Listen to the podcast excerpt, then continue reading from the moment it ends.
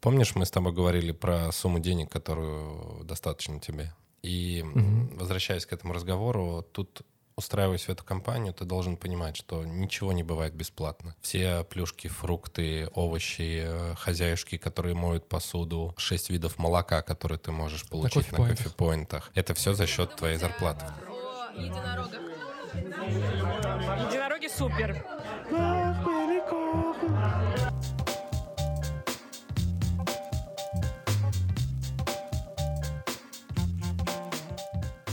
Итак, всем привет. На связи Руза, это подкаст «Я могу ошибаться». Перед тем, как мы начнем говорить, я бы хотел бы попросить у вас о поддержке, о финансовой поддержке, потому что Последние полгода я этот подкаст веду за свой счет, и, в принципе, я бы его мог бы продолжать вести в таком же темпе, но я понимаю, что и вам это надоест, и мне это надоест. В целом у меня есть большие планы на этот подкаст. Хочется поездить по Кавказу, позаписывать с местными женщинами, поговорить с ними, узнать их получше, потому что достаточно много стереотипов у нас в голове о том, что они не могут наслаждаться полноценно своей жизнью, не могут чувствовать себя счастливыми и многое другое. Поэтому хочется либо развеять этот миф, либо утвердиться в этом, что все так оно и есть, что кавказские мужчины бьют женщин и детей. Итак, в этом выпуске мы поговорим про работу в Яндексе. Я достаточно долгое время работал в этой компании, и мне показалось, что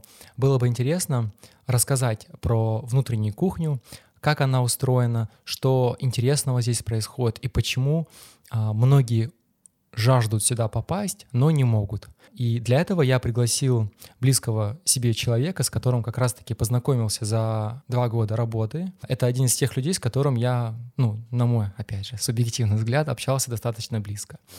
А это Рома. Рома, привет, как дела? Всем привет, дела отлично. И первый мой вопрос, вот перед тем, как мы с тобой будем говорить на эту тему, в принципе, ты тоже можешь мне вопросы позадавать про мое ощущение, то, как мне было здесь. А, мне бы хотелось бы у тебя узнать, как ты понимаешь значение слов «я могу ошибаться». Что они для тебя вообще значат? Мне кажется, что сакральный смысл этих слов в том, что каждый человек имеет право на ошибку. Угу. Скажи, а ты вообще вот часто ошибаешься? Да, бывает. Ты умеешь для себя вот, ну вот, например, я, меня вчера знакомая спрашивает, с которой относительно недавно познакомился, а она говорит мне, ты часто признаешь себя неправым. Я задумался, я такой думаю, на самом-то деле я редко признаю себя неправым, потому что мне всегда кажется, что я всегда прав. Вот как ты сам вот на это смотришь? Ты себя часто признаешь неправым? Бывает такое, что такой, блин, вот тут я ну, захфакапил, тут я был неправ? Мне кажется, что умение признавать свои ошибки — это высшая степень благодати. Благородство. Благородство. Ну да, на самом деле, в какой-то момент, особенно с возрастом, я, по крайней мере, начал к этому приходить, я понял для себя, что вот это умение, оно дается неспроста, то есть ты зачастую настолько субъективно смотришь на мир, тебе кажется, что ты во многих вещах прав. Но у твоего мнения настолько по-разному можешь посмотреть с разных углов, что по факту можно любое сказанное слово поставить под сомнение, вот любое. И, конечно, вот это вот подвешенное состояние, какое-то осознанное подвешенное состояние, оно, мне кажется, больше играет в положительную для нас сторону, нежели отрицательную, потому что люди все-таки видя нас такими открытыми, они сближаются, они видят, что с этим человеком можно комфортно как-то коммуницировать. Раз мы с тобой встретились как раз обсудить а, нашу основную повестку, вот мне хочется спросить тебя про Яндекс. Ты вот сколько здесь работаешь? Слушай, ну почти два года. Ну уже будет два года, я угу. понимаю. Летом. Угу. Вот за эти два года ты сильно вырос? Мне кажется, я, если мы говорим про карьерный рост, то нет. Угу. А вот в целом, как ты вот оглядываясь назад? В целом я понимаю то, что мне дает Яндекс, на самом деле очень крутая школа. И для меня это возможность посмотреть на свои скиллы, на то, чем я сейчас занимаюсь с разных сторон. Это компания, которая дает тебе очень много возможностей, и в твоих силах использовать их или нет. А вот тебе, вот у меня, знаешь, какое было ощущение, когда я здесь устроился? А, первое, это был такой легкий шок, потому что я все-таки отвык я просто в многих компаниях работал, и вот эта свобода, которая здесь у меня была, она была сравнима, знаешь, с чем? Вот когда я поступил первый раз в университет, это когда ты можешь не просыпаться на пары. Вот когда ты в школе учишься, тебя заставляют идти в школу, звонят там из школы и так далее. А в университете ты волен идти или не идти. И это твоя зона ответственности. И вот этого чувства у меня возникло, а, когда я устроился в Яндекс. Я понял, что нет такого сурового, злого начальника, который стоял бы на твоей головой и говорил бы, Руза, где ты? Почему тебя нету к 9 утра? То есть такая форма лояльности возникла у меня. Вот я почувствовал эту лояльность, я понял, что не обязательно кого-то душить и заставлять его, чтобы он был эффективным. У меня есть очень классная история на этот счет. До Яндекса я работал в одной э, русской компании. Вы, наверное, знаете компанию Комус. То есть это компания, которая занимается канцелярией. Вот. А, это был конкурент, э, конкурент, который развивался в регионах. У них главная, главный офис находится в Воронеже. Это очень важно сказать, потому что все, что собственно, происходит там. Ну, то есть э, офис московский подчиняется Воронежскому головному офису. Mm-hmm. И менталитет, и э, мысли, которые эти люди доносят, транслируют, транслируют да, до сотрудников. Ну, яркий пример. Нам говорили, что я работал менеджером по продажам, я работал с крупными клиентами, в том числе и международными. Их позиции логика была, что ты всегда должен быть одет. У тебя должен быть не smart casual, а именно вот прям вот должен быть в брюках, в рубашке Официозно. И, и галстуке. То есть ты не банковский работник, но при этом ты должен ходить в галстуке. И если ты наденешь кроссовки и не наденешь э, галстук, встреча не пройдет хорошо. Вот mm. настолько их логика была. Это очень сильно перекликается с свободой, которая есть в Яндексе. Здесь, в принципе, нет дресс-кода, все ходят как, как только могут и это большой плюс. Ну а ты как сам вот относишься? Вот ты привел в пример Комус. А вот насколько для тебя эта позиция верна? Стоит ли, вот условно возьмем там банковский сектор, стоит ли людям быть в костюмах для того, чтобы быть эффективным, чтобы приносить пользу и компании, и клиенту? Мне кажется, что даже если брать школьную форму детей, да, uh-huh. она нужна для дисциплины, так же как и форма в армии uh-huh. и так далее. И в любом случае Яндекс это не вертикальная компания, в отличие от банковской сферы, когда ты можешь посмотреть структуру компании, там есть, ну, там, не знаю, совет директоров, генеральный директор, и все это подчиняется чему-то. Если тебе нужна какая-то инициатива, ты отдаешь ее руководителю, он идет наверх, наверх, наверх, доходит это до в Сбере до Грефа, он говорит нормально, потом это спускается вниз, все это миллион раз переделывается как сломанный телефон, и получается, что доходит назад в исковерканном виде. Греф говорил не так, оказывается. Ну, тут еще от настроения, наверное, его зависит, в каком он проснулся. Вдруг там акции Сбера упали, и бац, все. Так вот, к чему я говорю? К тому, что я, отвечаю на твой вопрос, я абсолютно не согласен, что галстук продает и помогает продавать. То есть можно без галстука? Можно без галстука, да, абсолютно. И жирный плюс Яндекса в том, что, во-первых, ты ходишь в чем хочешь, когда тебе комфортно, ты ходишь э, в штанах или в шортах летом. Нам нельзя было ходить в шортах летом. Даже в плюс 30 ты должен быть в брюках. В этой компании, в которой раньше я работал, это было ужасно. Ты потеешь, как свинка. И ты проклинаешь все, ты не понимаешь, почему люди не могут понять, что дресс-код не влияет на твои скиллы продажника вообще никак. Ну вот, а ты как бы это объяснил? Представь, что ты руководитель, и от тебя зависит, а нужно ли носить костюм или не нужно?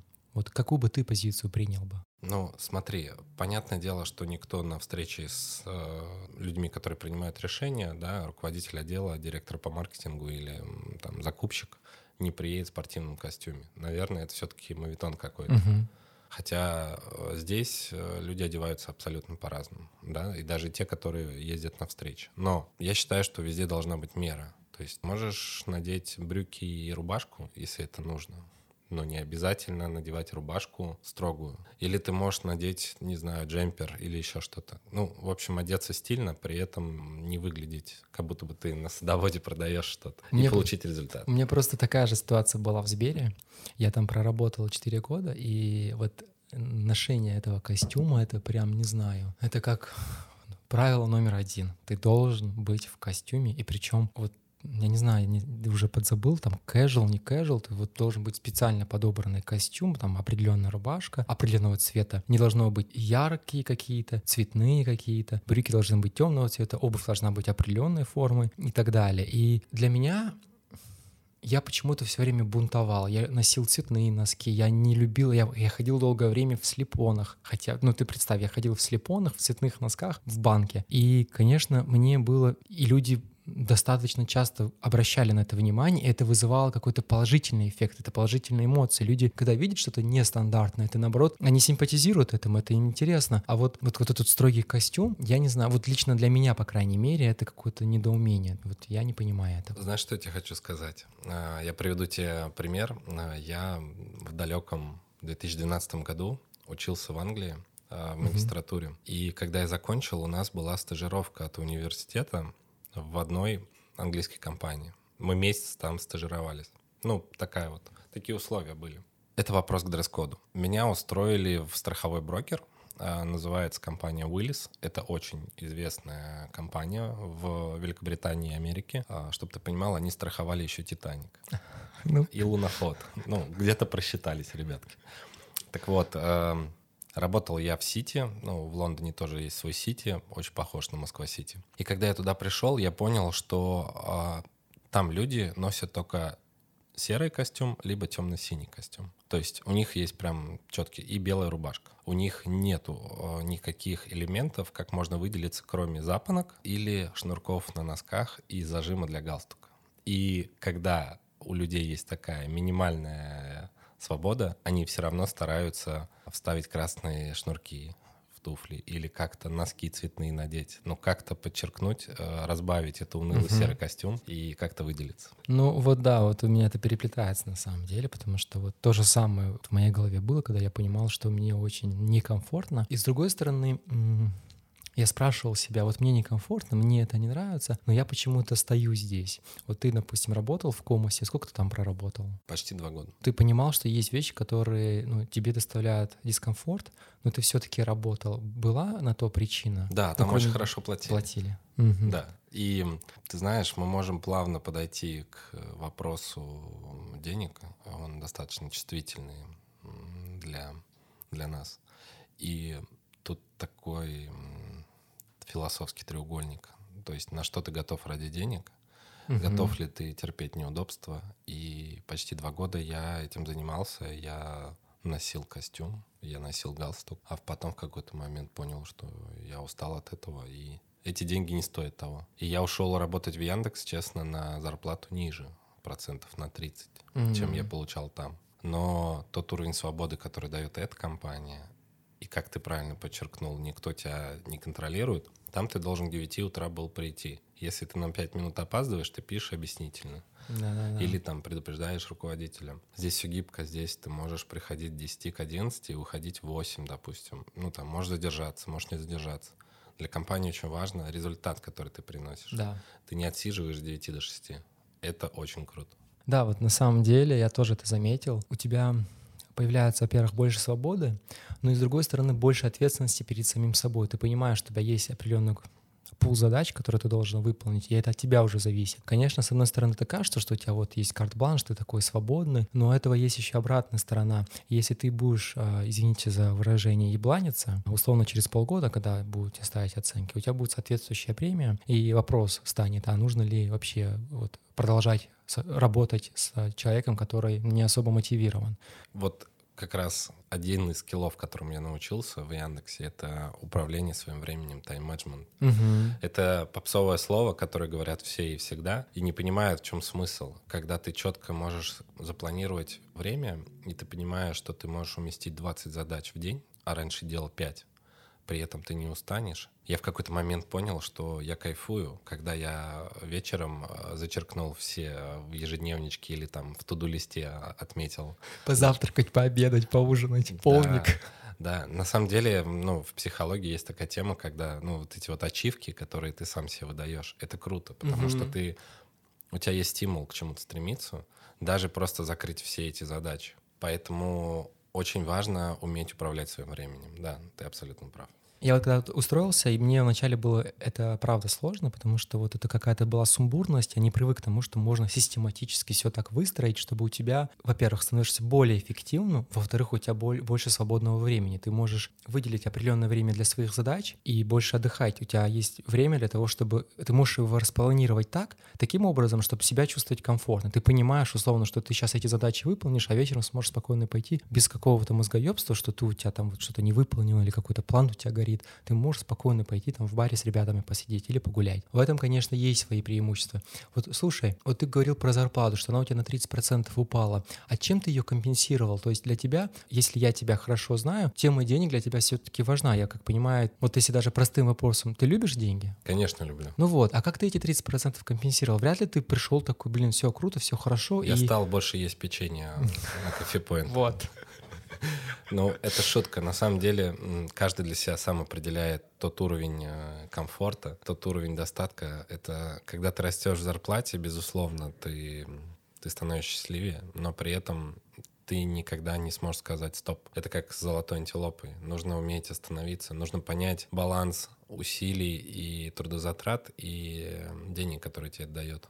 А, Потому что ты можешь пахать как лошадь и пропустить все нужные моменты своей жизни. Вот я даже за собой это замечаю, с терапевтом это обговариваю в последнее время. Я не умею наслаждаться процессом. Мне важен конечный результат, что будет в конце. Круто, когда ты можешь, работая, живя, наслаждаться этим процессом, получать от этого удовольствие. Почему-то я, по крайней мере, хочу здесь и сейчас это удовольствие получить сиюминутно. И теряется, кон- конечно, нить жизни. Ты как-то быстро проживаешь эту жизнь, вместо того, чтобы наслаждаться. Слушай, вот знаешь, что я подумал по поводу того, что я знаю, что в Яндексе нельзя говорить а, конкретные цифры по зарплате, но вот мне интересно, что ты можешь себе позволить на те деньги, которые ты зарабатываешь? Вот если примерно представить, условно, ты там за квартиру платишь, какие-то у тебя поездки, свидания, хобби. Вот можешь вот как-то примерно рассказать вот твой ежемесячный какой-то план на, на жизнь? Вот что ты можешь себе позволить? Ну, наверное, так как я живу, по сути, один, у меня есть только кот, у меня нет девушки и семьи. Кот работает? Кот не работает, кот содержанка, но он много денег не требует. Могу У себе него, друг- позволить... у него другая работа. Привлекать. Да, он работает на женскую половину. Могу себе позволить, ну, я не могу сказать, что все, что хочу, но в целом могу каждое утро завтракать красной рыбой с омлетиком. То есть, в принципе, я авокадо. Могу сказать, что я могу нормально питаться. Могу путешествовать несколько раз в год, 3-4 раза в А год. где ты вот последний раз был? Последний раз был в Стамбуле. в Стамбуле. На Вот Новый ты год. свободно себя чувствовала в плане финансов? Ты мог позволить себе то, что ты хотел? Ну, именно вот в рамках разумного. В целом, да, да. То есть не было такого, что я считал последние средства. А сколько ты потратил на поездку в Стамбул в совокупности? До 100 тысяч. До 100 тысяч. Это с билетами? Да, за неделю. Ты был один? Нет, я был не один. На двоих 100 тысяч? Нет, на А, каждого. на, на каждого. Все, понял. Хорошо, вот возвращаясь в Москву, тебе в целом хватает той зарплаты закрывать базовые свои потребности. Там поесть, сходить там в бар, в ресторан, там сходить, на Ну, свидание. Да, в целом, да. Ты знаешь, что я сейчас э, переехал поближе к офису, Мгм. живу в центре. То есть у меня есть э, своя квартира, которую я сдаю, и снимаю другую Мгм. получше. А за сколько ты сдаешь? За 35. Мгм. А снимаешь за сколько? 60. У тебя конечно. двушка? Нет, Однокомнатная стоит Однокомнатная. 60. да, но она находится у Садового кольца, поэтому Ага. Давно переехал? январь месяц. И какие у тебя ощущения от центра? Очень круто, мне очень нравится. На самом деле, мне до Пятницкой, до Новокузнецкой 5 минут пешочком пройтись. Мгм. А нет такого ощущения, что это наоборот больше тебя будет увлекать вот эти вот тусовки, веселья, или ты все-таки как-то контролируешь себя от этого? Все-таки ты ближе стал, ты вышел на улицу, а тут уже бац, тусовки. Очень смешно. Я недавно должен был ехать к подруге в Реутов. Пробки были адские. Я перестал ездить на метро, да? Это очень смешно. Ты к хорошему быстро привыкаешь. Я езжу на такси в офис. Мгм. Занимает 12 минут. А сколько ты платишь примерно на одну, в одну сторону? Ну, до 500. Мгм. И обратно столько же. То есть в день ты где-то косарь тратишь на такси. Ну, у нас есть э, разные опции. Мгм. А, кстати, вот мы про это попозже поговорим немного, Да, про... да, как сэкономить на этом. Поэтому трачу я, ну, в среднем 100 рублей в одну сторону. И С, с учетом промокода, который дает. Так вот, и я должен был поехать туда. Я спустился в метро и понял, что, как я отвык от этих суетных людей. Ты знаешь, как когда ты... У тебя есть дискомфорт, который ты начинаешь испытывать какой-то момент. Мгм. Это как ты не сходишь один раз в душ, да? То есть, надеюсь, ты каждое утро ходишь в душ. Да. Ну вот, кстати, по поводу душа, если ты начинаешь ходить каждый день, потом, не дай бог, ты один раз не пойдешь, ты чувствуешь реально себя некомфортно. Это вот дело привычки на самом деле. Безусловно, да. Ну и гигиена. Не обязательно, вот я знаю истории селебрити, они очень редко моются. Наоборот, говорят, я не знаю, насколько это проверено британскими врачами. Я слышал историю про то, что если ты редко моешься, многие э, эти селебрити из Америки так делают, то это наоборот, э, ты как бы кожу не стираешь свою. Вот. Но это, я не знаю, может, это неправда. Не знаю, честно говоря, я вот... Придерживаешься более. Придерживаюсь гигиены, да, для меня. Это действительно классно, потому что ты можешь много гулять, то есть 22 минуты до парка Горького пешком. Мгм. Вообще отлично. Работа в Яндексе повлияла на это, да, безусловно. Она дала мне финансовые возможности переехать, первое. Второе, очень сейчас больной вопрос удаленки, который есть, когда, к сожалению, у нас немножко прикрыли удаленку. Все-таки я читал, кстати, новость в интернете, что какое-то количество дней тебе необходимо присутствовать в офисе. Это правда все-таки. Три дня из Три пяти. дня из пяти ты должен быть в офисе. Да, для многих это было ударом, действительно. И там на нашем общем собрании очень много негатива было вылито на это. М, А как думаешь, в чем причина? Почему вот? Это про политику уже? Да, А, тогда не будем. да. Я думаю, да. Мгм. Ну, то есть это очевидно не решение э, руководства Яндекса, потому что эти люди, они действительно делают много для того, чтобы сотруднику было комфортно. Мгм. Это очень, это, это правда. А вот как ты думаешь, повлияло ли это на то, что был отток из компании, что люди все-таки приняли решение вследствие того, что им нужно вот находиться теперь в офисе, увольняться? Но у меня нет статистики. Я думаю, следующий выпуск будет сейчас. Мгм. И ты поговоришь об этом с ней. Но я думаю, да. Да, это как-то повлияло. Вот на безусловно. твое какое-то внутреннее восприятие, как ты это воспринял для себя? У меня нет такого, что я люблю там 24 на 7 сидеть дома, работать из дома. Но, безусловно, работая ранее э, в другом департаменте, я комфортно мог по- полететь в Сочи, пожить неделю там. М. Вот эта свобода была у тебя. Свобода, да. И я на самом деле не брал отпуск, э, не тратил отпуск сильно, брал Мгм. там по 2-3 дня, потому что когда ты работаешь из дома, не, не всегда в офисе, ты не так сильно устаешь. Плюс ты как-то более спокоен, расслаблен. У тебя нету рамок ни- никаких. Но с другой стороны, если я правильно помню, ты, например, вот у нас в Яндексе есть офис в Сочи. Ты можешь условно полететь туда и из этого офиса работать. Или тебе нужно, ты уже прикреплен к московскому. А, Слушай, к сожалению, каждый департамент решает сам. Так как я сейчас работаю в новом департаменте, то коллеги здесь почему-то любят работать из офиса 5 дней в неделю. Не знаю, в чем логика, но вот так. Но это не значит, что это про весь Яндекс так. Просто в нашем департаменте. У нас был крутой проект «Домик э, в деревне». Помнишь такой? Мгм, да.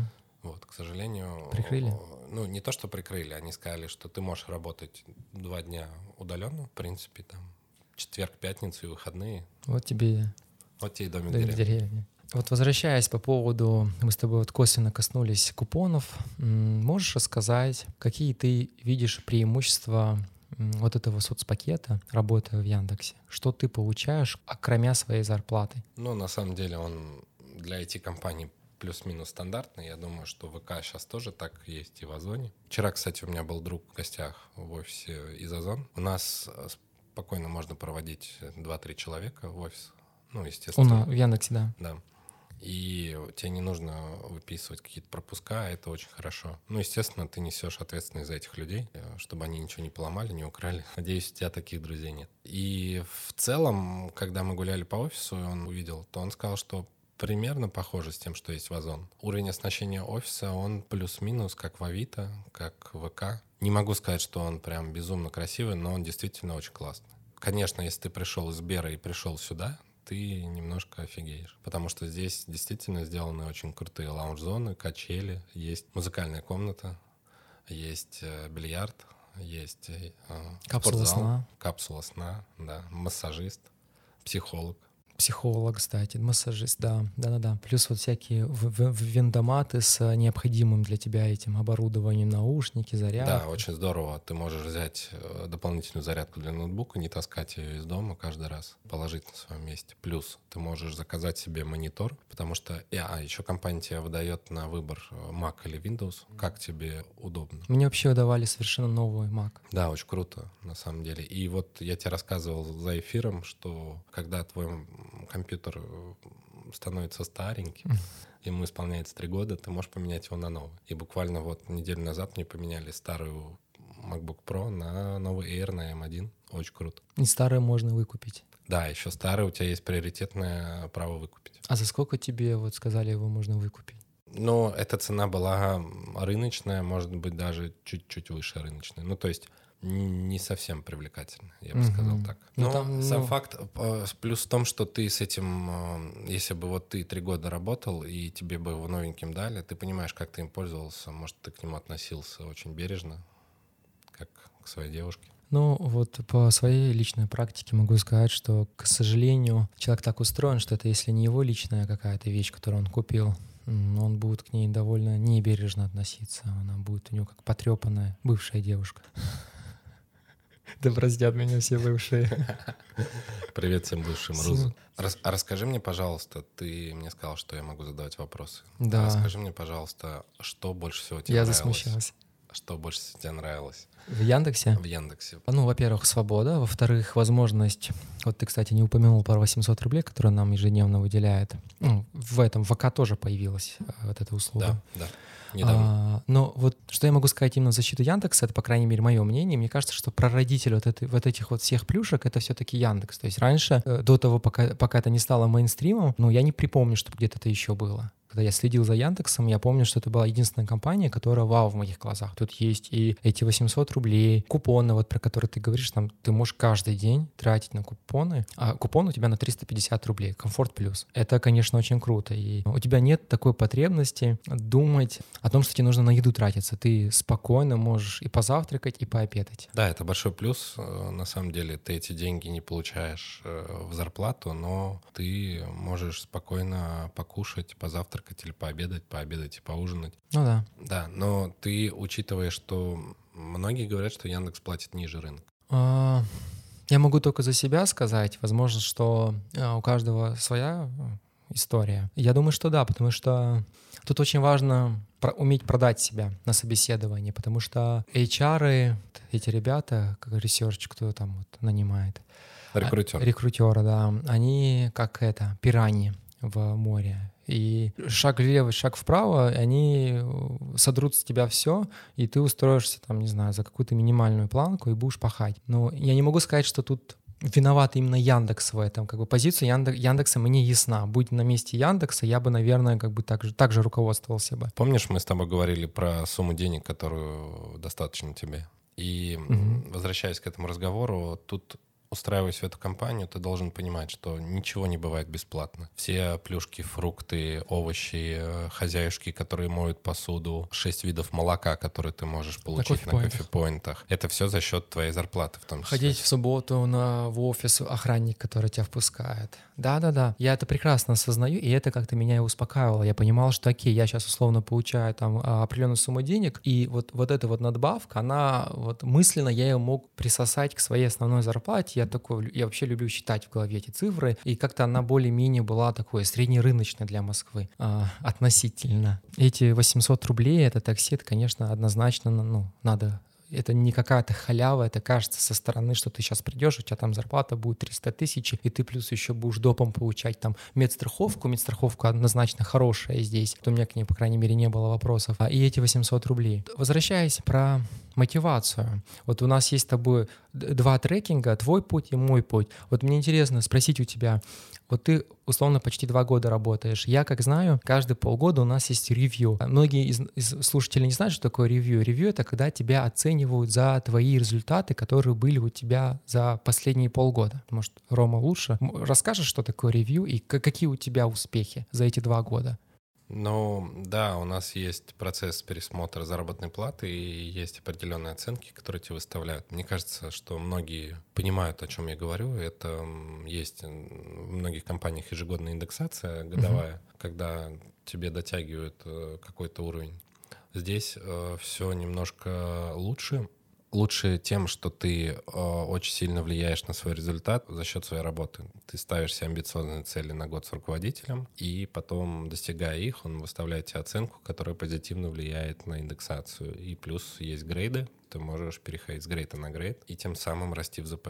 И фишка Яндекса в том, что все получают по-разному как ты говоришь, во-первых, кто как себя продал на собеседовании. У меня в отделе э, мои коллеги получают абсолютно разную зарплату, да. Ну, вообще в Яндексе не принято говорить про ЗП, это прямо вот табу. Почему? Потому что у всех она разная. На одной позиции человек может получать плюс 50 больше, чем ты, или наоборот меньше тысяч. Просто потому что либо он эффективно работал, либо он работает давно, а ты только пришел, и тебя взяли на определенный грейд, да?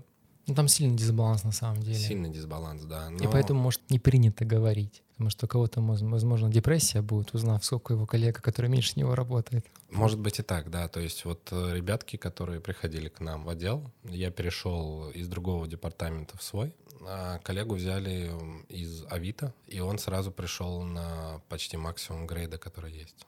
Вот. И, соответственно, зарплата у него другая. Соответствующая. Да. А вот у тебя вот за вот эти два года насколько в процентном соотношении от изначальной зарплаты выросла? Ну, не буду говорить конкретику, но я бы не сказал, что прям сильно больше. Ну, больше 20%? Да, около того. Угу, понял. Около того. Угу. Ну, в целом, на самом деле, это нормально. Если мы говорим про рост год к году, то расти 20% в год к ЗП, я считаю, что это угу. неплохой результат, если это он стабильный. Ну, вот тебя твоя зарплата мотивирует?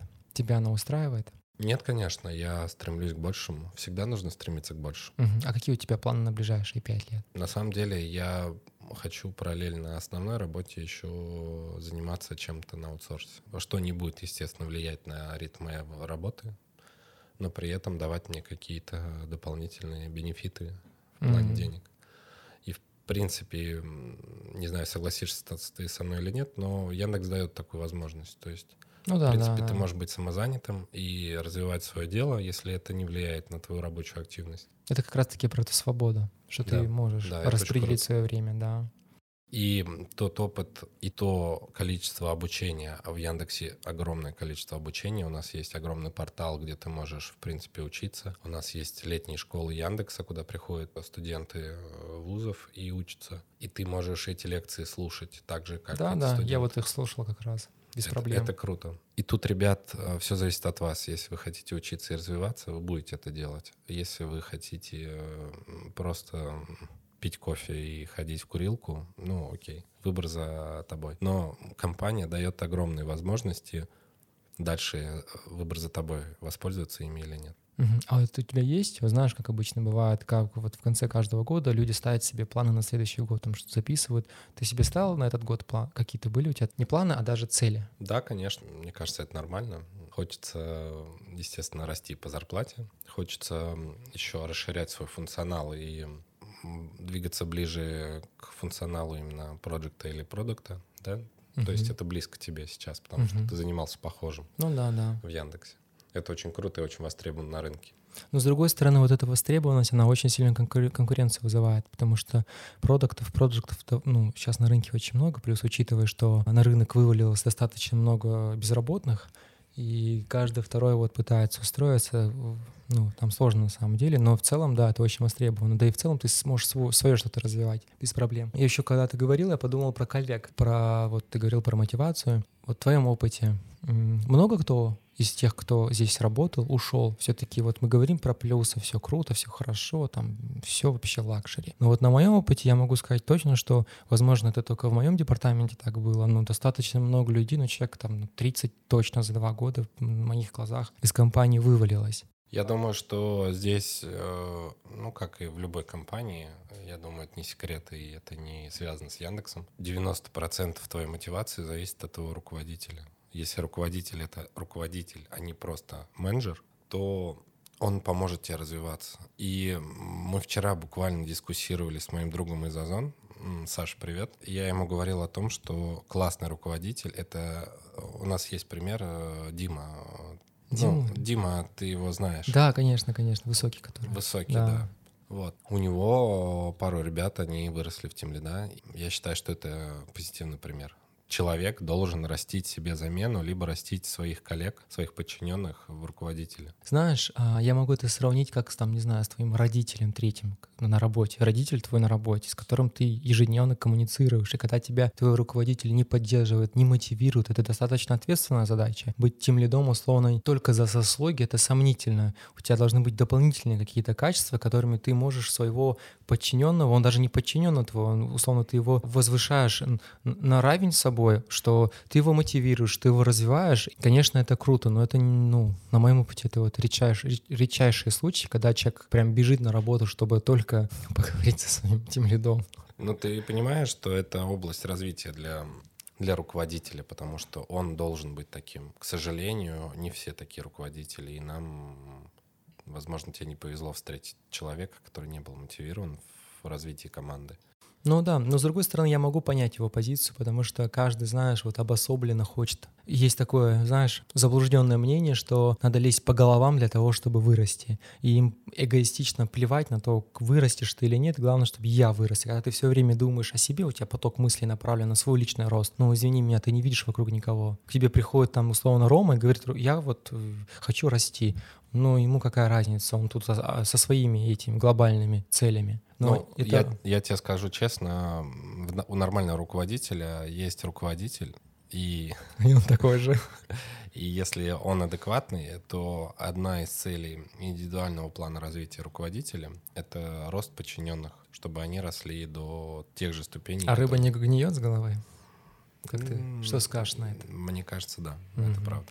Вот, поэтому тут это тоже важно. Знаешь, о чем я еще хотел с тобой поговорить? Mm. Очень интересная тема. Ты сидишь напротив меня в мерче Яндекс. Яндекс реклама. Да. Да. Очень крутая тема э, мерча в компаниях. Mm-hmm. Хотел поговорить об этом. Идентика компании, она в плане Яндекса очень крутая. Да, потому однозначно. что, во-первых, мерч продается на Яндекс Маркете. Угу. Ты его можешь купить, и любой Без человек проблем. может купить. Плюс тебе постоянно на какие-то события его дарят. И в целом каждый департамент, там мы говорим про такси, у них свой мерч, у там, не знаю, рекламы свой мерч. И очень круто, что сотрудники с удовольствием его носят.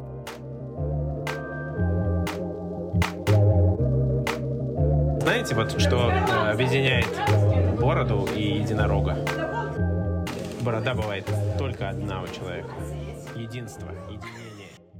У меня есть многие друзья, знакомые, которые говорят, что попасть в компанию нереально, что для многих это компания мечты. Реальность, она на самом деле немножко другая. Честно говоря, если мне предложат 20% плюс э, в другой компании... Задумаешься? Я задумаюсь, есть ли смысл переходить. Да, там X2 зарплаты, возможно, да. Но угу. 20% не стоит того, чтобы терять тот уровень комфорта, ту атмосферу, которая здесь есть. А у тебя были за эти два года мысли уйти? Да, были, были моменты, и я думал об этом. Но, простите, ребята из ВК, но туда я точно не хочу идти. Хорошо.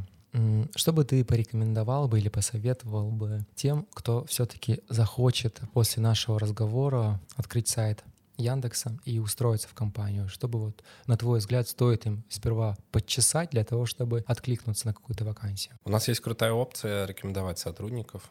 И это не только приятная опция, но еще и денежная опция, да. Ну, в некоторых компаниях есть похожие. Поэтому, если вы уверены, что ваш опыт э, совпадает с тем, что есть, то, возможно, мы можем вам помочь с рекомендацией устроиться в эту компанию. Приходите. А можно тебе, кстати, написать, по, проконсультироваться с тобой? Я знаю, что есть возможность, это реферальные ссылки, когда да, ты есть возможность друга. пригласить сотрудника, и это более быстрый процесс рекрутмента, mm-hmm. нежели вы через HeadHunter это будете делать. Ну да, да, ты можно условно там несколько шагов обойти без проблем. Да. Тогда я ссылку Рому прикреплю на его соцсети, она будет в этом а, под выпуском. Если у вас будут какие-то вопросы, Рома очень открыт, он вам с радостью подскажет. И мой последний вопрос, он такой достаточно абстрактный, сложный, интересный и важный. За что ты любишь свою жизнь? Я люблю жизнь за возможность э, влиять на нее на самом деле. Ты хозяин своей жизни, ты сам строишь свой день. И в любом случае я оптимист по жизни. Я всегда верю, что будет лучше, дальше еще лучше. Что бы ты себе, сказал последний вопрос, задаю еще один, что бы ты себе пожелал бы, будь возможность вернуться там условно на пять лет назад и поговорить с собой. Вот представь, что ты себя встретил пять лет назад. Что бы ты себе пожелал бы? Я бы пожелал не лениться, а выкладываться на 100%, так как мой потенциал еще не исчерпан. И, наверное, закрыть все вопросы личные в первую очередь и сфокусироваться на саморазвитии. Ты сейчас счастлив? Да, я счастлив. Давно ты говорил человеку «я тебя люблю»? Очень давно. Хотел очень, бы? очень хочется, конечно, Да. сказать еще раз. Мгм. Я надеюсь, что у тебя такая возможность появится в ближайшем обозримом будущем. Можешь мне сказать. Я тебя люблю, Рузбек. Вот видишь, как быстро все сбылось. Дорогие друзья, тем, кто дослушал этот выпуск а, до этого момента, мы с Ромой пламенно вас благодарим. Я попрошу вас еще раз, пожалуйста, поддержите меня, потому что времена непростые. Даже лайк, даже подписка, даже комментарий, я обязательно анонимную ссылку приложу. Это сильно меня мотивирует, потому что последние полгода я на своих хрупких плечах тащу этот подкаст. Да, это моя инициатива, но мне хочется чтобы у вас была возможность утром надеть наушнички и улыбнуться. Это о многом говорит. Даже просто комментарии, обратная связь, она меня мотивирует. Поэтому я буду искренне вам благодарен, если вы меня этим поддержите. Всем удачи и пока. Пока.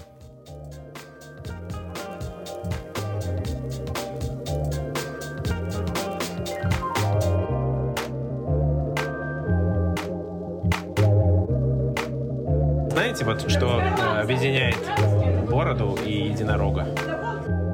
Борода бывает только одна у человека. Единство, единение.